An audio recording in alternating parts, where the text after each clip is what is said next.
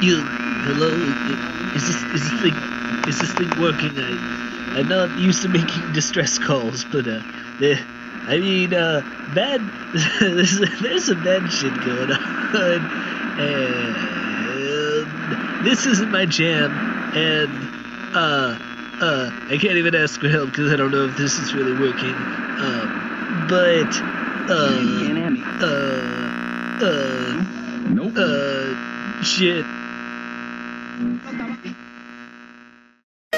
Due to some, let's say, technical difficulties in travel between dimensions and hyperspace, I won't bore you with the details. Truth be told, Stuff's stuff's happening. happening, and because of how travel works, we just don't. I, I can't. I, there's nothing to show.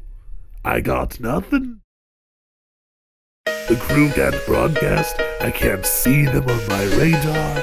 I have no idea where they are. So, unfortunately, today will not be the day where I relay their broadcasts to you, dear listener. But don't fret.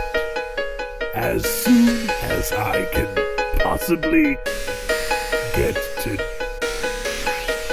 contact with them again, I guess I will send that your way.